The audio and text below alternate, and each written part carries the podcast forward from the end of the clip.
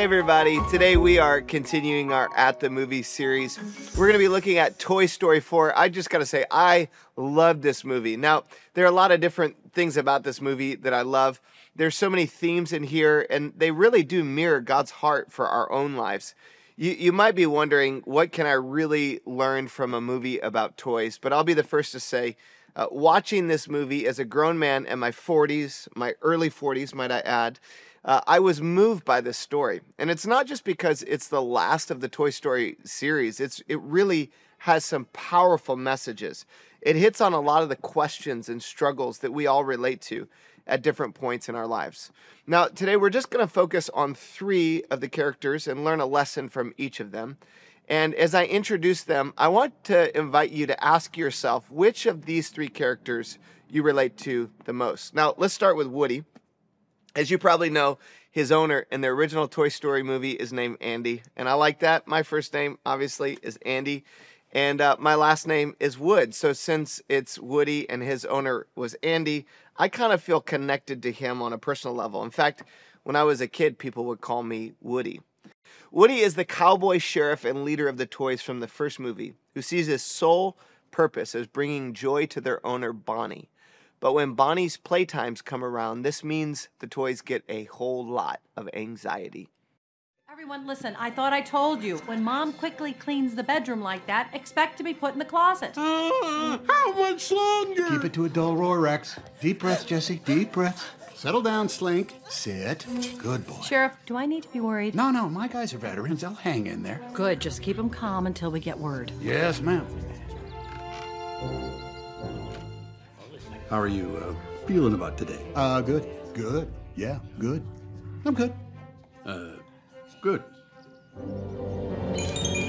We're on. Bonnie's done with breakfast. Any minute now. You hear that? Any minute now. Wind 'em if you got 'em. Keep your batteries clean, your joints Uh, unlocked. thanks, Woody. I got it. Yes, I'm sorry. You're right. You're right. The town is open! Hi, Mayor! Banker! Hi, Ice Cream Man!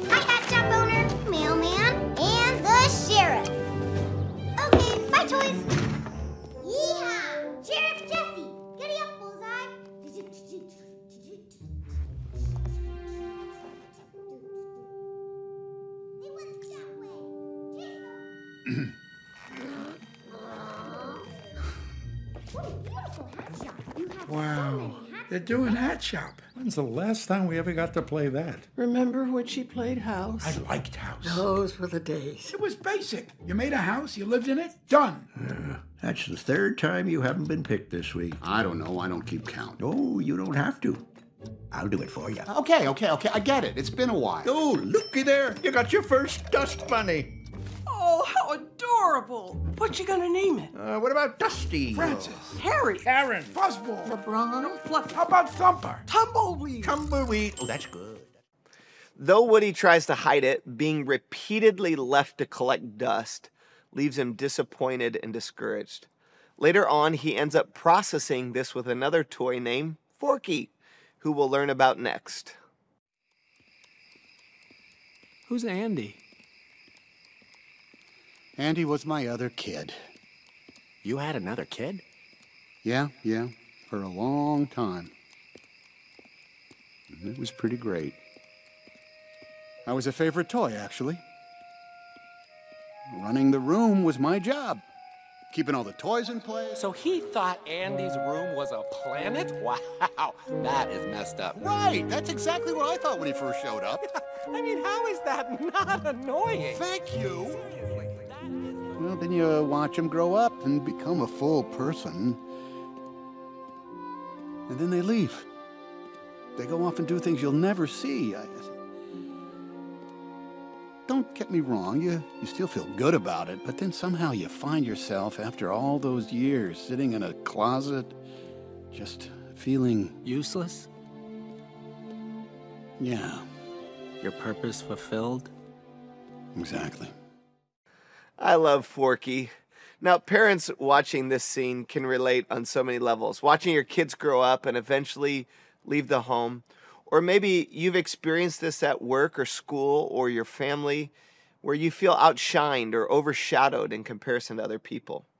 In many ways, Woody embodies people who might feel like the prime of their life has passed, or that maybe they're not needed or wanted in ways that make them feel valuable. If that's you in any way and you resonate with Woody, let me read God's word over you. Let these words from Paul in Ephesians 2 sink into your heart. God saved you by his grace when you believed. And you can't take credit for this, it's a gift from God. Salvation is not a reward for the good things we have done, so none of us can boast about it. You see, God assigns your worth separate from anything you could ever do of worth for Him or for anybody else. This is kind of hard to believe, even if you've heard it many times, because we live in a world that glorifies and just focuses so much on productivity. We amplify comparison, and the world is constantly telling us we need to do work in order to earn love and approval. But God loves you, and He offers eternal life, not for doing good things or things that you've done well, and also, you don't have to earn some sort of a heavenly subscription status to be in good favor with God. Instead, God loves you apart from all of that. He gives you eternal life when you simply choose to trust in Him as your Lord and Savior the best you know how. Now we meet the second toy. Bonnie is making Forky. Forky, who's definitely one of the most original and most lovable characters in the whole movie.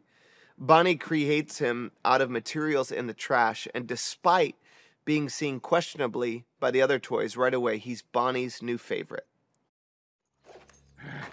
Mm. Oh, he did go to kindergarten. I knew No, it. no, You're no, trying guys, to get listen. Bonnie in trouble. No, of course not. You could have been confiscated. What does that mean? Taken away. No. Or worse, you could have been lost. No, no, no, guys, listen. Bonnie had a great day in class, and we're going on a road trip. Road trip? Vacation! But then something really weird happened. Bonnie made a friend in class. What Oh, she's already making friends. No, no, she literally made a new friend. Hey, it's okay. Come on out. That's it. Come on, there you go. Come on, let's get you out of there. You got this. Good, good. Everyone, I want you to meet Forky. Golly, Bob House. Look how long his arms are. Trash? No, no, toys. They're all toys. Uh, trash. No, no, no. That's the trash. These are your friends. Hello! Trash. Shh, shh, no, no, it's okay. Trash. Woody, I have a question.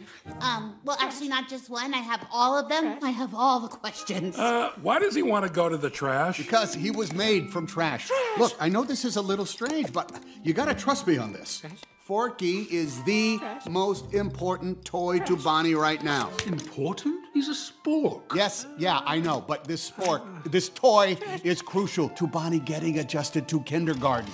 Oh, Woody, aren't you being a little dramatic about all this? I know this is new to everybody, but you should see how much this little guy means to Bonnie. When she started playing with him, she had the biggest smile on her face. I wish you could have seen it. Bonnie was really upset, and I swear, once she made Forky, it was a complete transformation. Uh, Woody? Just a second, Jesse. So, we all have to make sure nothing happens to him.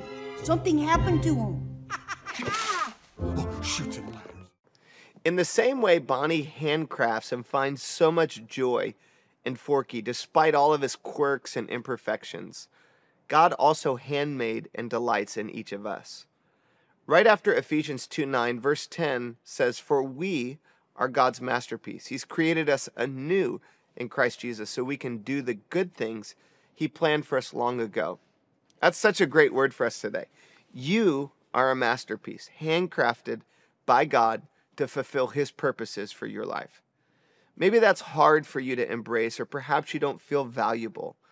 We also see this in Forky, who's pretty much like a newborn baby at this point, brand new to the world without any understanding of anything, including himself. So even though Bonnie made him to be a toy, he continues to see himself as trash.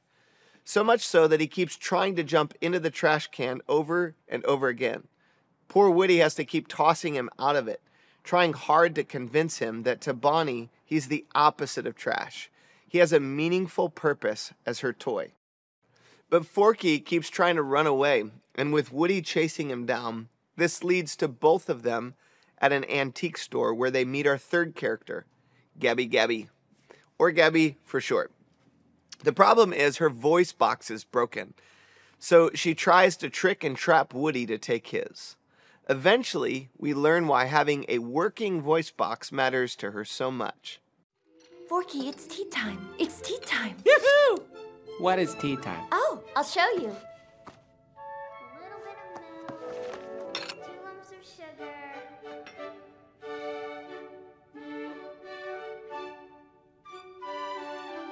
I've been practicing. How do I look? Uh, a little higher. Stick out your pinky. Nice.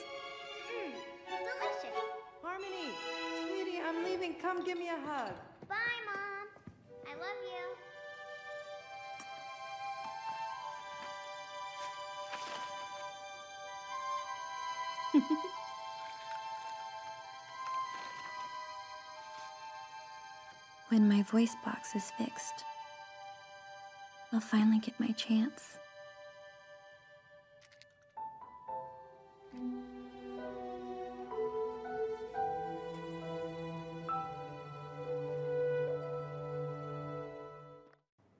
Like Gabby on her cabinet shelf, we've all been through periods of feeling stuck, where there seems to be a big gap between our dreams and our current reality. For some of you, it might be the longing to be in a different kind of job. For others, it might be a business or a ministry vision that still hasn't come to pass. Or maybe you're single and you want to be married, or maybe you've been struggling to try to have a child.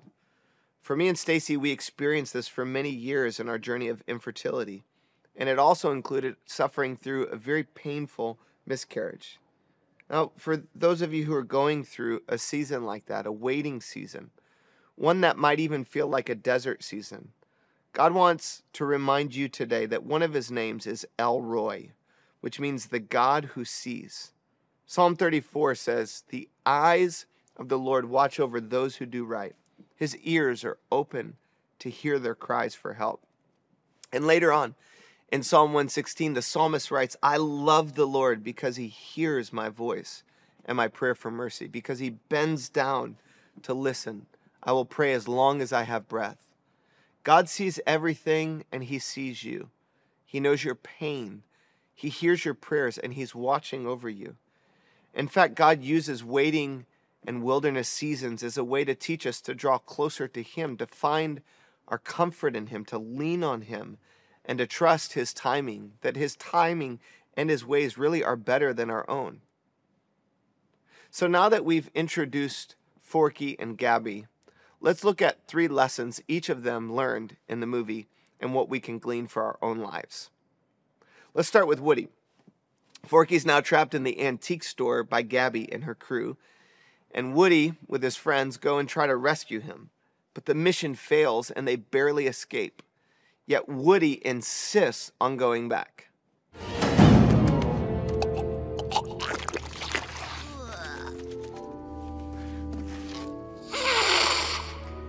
Is everyone okay?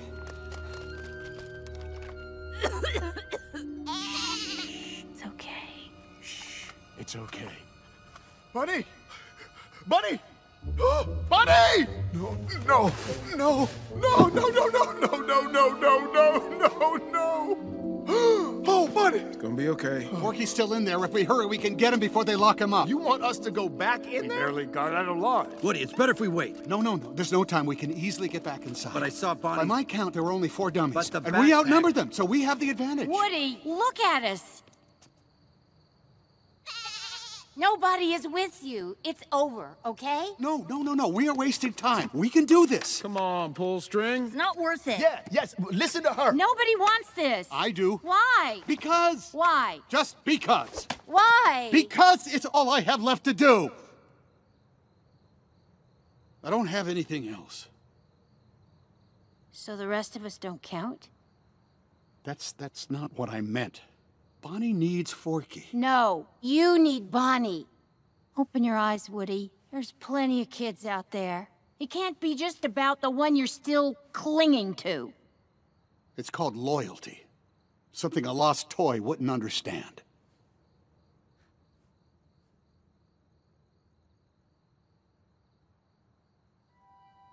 I'm not the one who's lost. Let's get out of here. We've got a carnival that leaves in the morning. Come on. Mm-hmm. Find our own kid. You're crazy.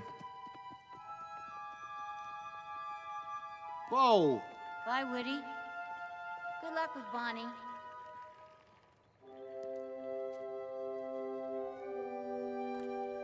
Woody, you did all you could. Time to go home. No.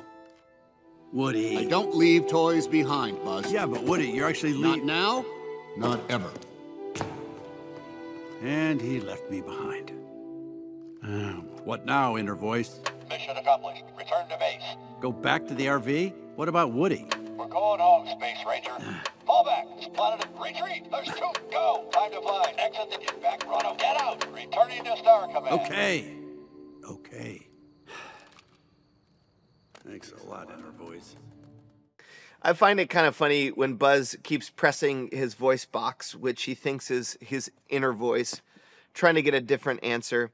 And it reminds me of how sometimes we ask God to speak to us, and when we don't get the answer we want, we just keep asking, going back and back, hoping to get a different answer. Now, let's go back to Woody. His love interest, Bo Peep, asks him why he cares so much about Forky. And he admits that he believes making sure Bonnie has Forky is all he has left to do. He couldn't imagine having any other purpose or significance outside of that. And this is the same theme we see across all the Toy Story movies. Woody is always determined to get back to his owner and do whatever it takes to make them happy. But fast forward to the end, we see Woody is torn and confused as he's saying goodbye to Bo. He, he's confused because he wants to go with Bonnie, but there's a powerful change that's about to happen inside of him. I'm, uh, I'm uh, uh, uh. glad I got to see you again. I, I don't.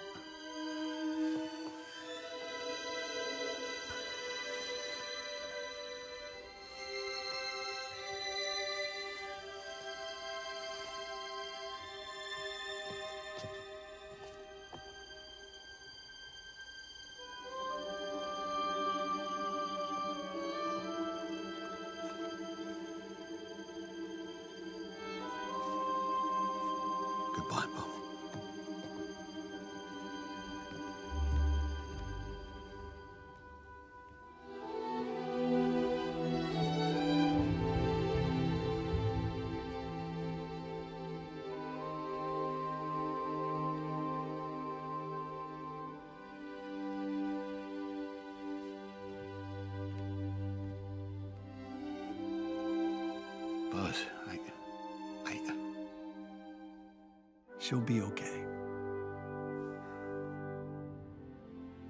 Bonnie will be okay.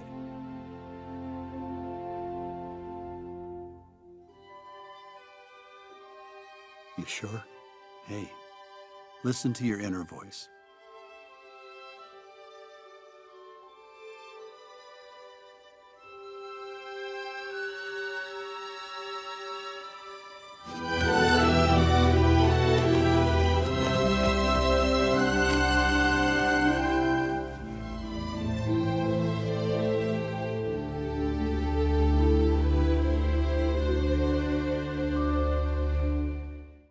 Now, sometimes our inner voice can get us in trouble.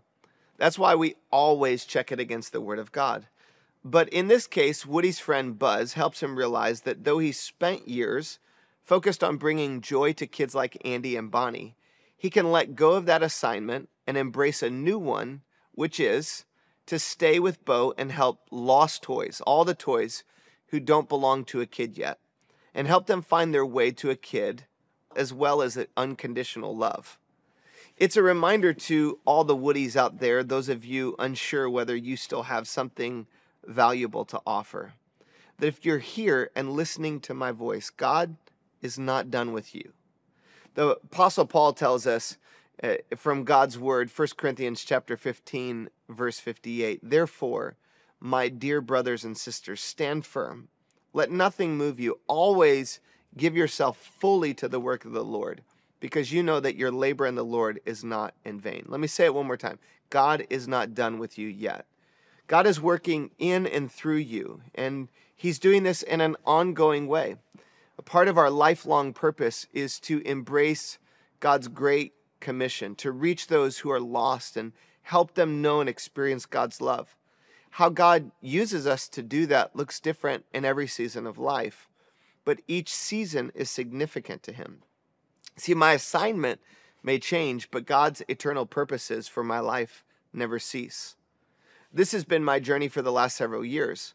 Now, when Stacie and I started and pastored a church in the San Francisco Bay Area for 14 years, we thought we'd never leave. But God had other plans. Here we are. Our assignment is now different, but our calling to follow God and our purpose to know, love, and serve God remains the same. I wonder today if some of you might still be clinging to an old assignment from God. I wonder if you would be willing to ask God, God, how do you want me to fulfill your purposes in my life in this season? Is there anything you want me to let go of to make room for and step into the new? As for Forky's struggle to see himself as anything other than trash, Woody finally manages to help him in an unconventional way. What is it with you and trash? It's warm. Ew. It's cozy. I guess. And safe. Like somebody's whispering in your ear, everything's gonna be okay. Forky, that's it. That's how Bonnie feels when she's with you. She does? Yes! Wait a sec. You mean she thinks I'm warm? Yep. And cozy? Uh huh. And sometimes kind of squishy? Well, that too, yes. I get it now. I'm Bonnie's trash. Yes. Wait, what? I am Bonnie's trash. No, no, no, oh, not man, exactly. She must be feeling awful without me. Woody, we gotta get going. She needs me. Yeah. Hey, Bonnie, I'm Whoa, coming. Forky, slow Come down. on, Forky. Woody. Bonnie, I'm coming. In terms that make sense only to Forky, Woody helps Forky finally understand his purpose as Bonnie's toy. There's one thing I want to pull out here. No matter how we might feel or see ourselves, God sees us as his invaluable treasure, set apart for his amazing purposes, way beyond what we can perceive. He was willing to pay the ultimate price to redeem our lives and bring us into his forever family. Listen to these words from Peter. For you know that God paid a ransom to save you from the empty life you inherited from your ancestors. And it was not paid with mere gold or silver, which lose their value. It was the precious blood of Christ, the sinless, spotless Lamb of God. God chose him as your ransom long before the world began. But now in these last days, he has been revealed for your sake. So even when I feel worthless, God sees me as priceless. I want to say that again. I want you to hear it. Even when I feel worthless, God sees me as priceless. I hope that truth can sink in for you at a heart level. You are so valuable to Jesus that he would pay the ultimate price by giving his life on a cross for you. So many identity wars in our culture right now, and yet it's so important to come back to this reality. The most important part of who you are is who you are as a child of God, chosen by him as a son and a daughter, brought into his family.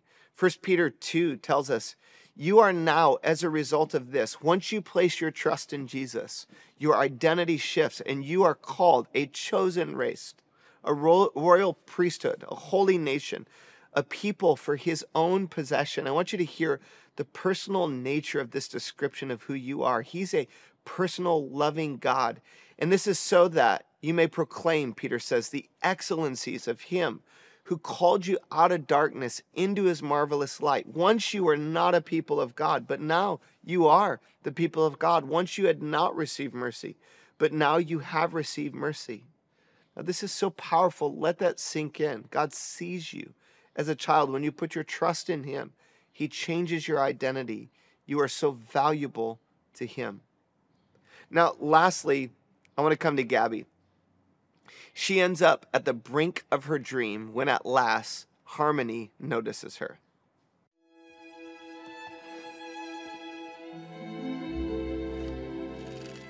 I'm Gabby Gabby, and I love you. Oh, I'm gonna cry. Oh, what have you got there? I found this old doll. You can take it home if you want.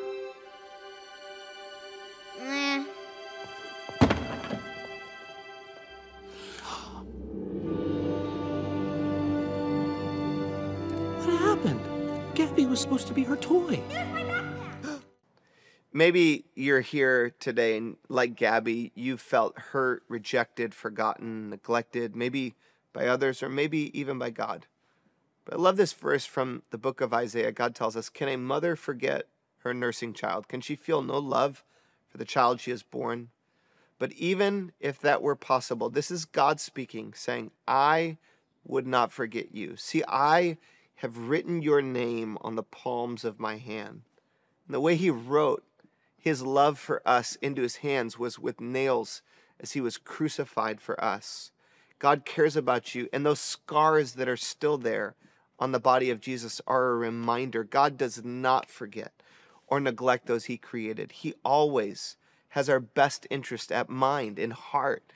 And though his plans might play out much differently than we expect, he's still at work in the midst of it.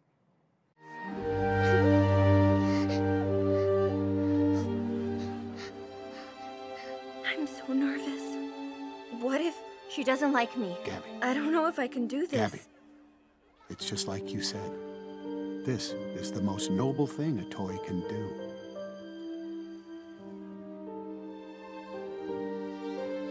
Okay,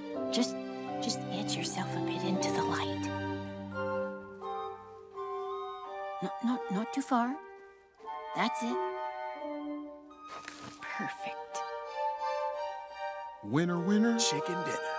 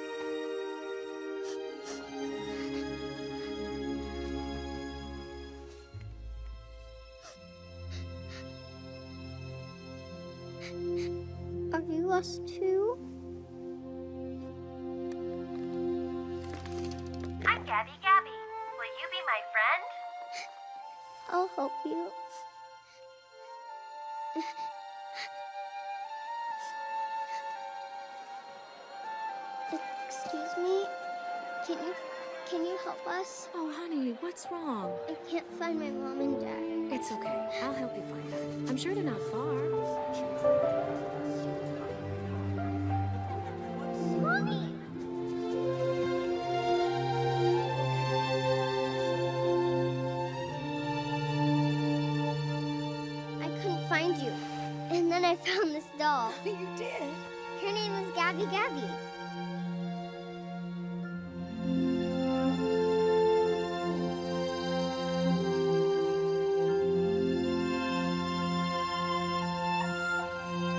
Oh, we actually did that. Oh, yeah!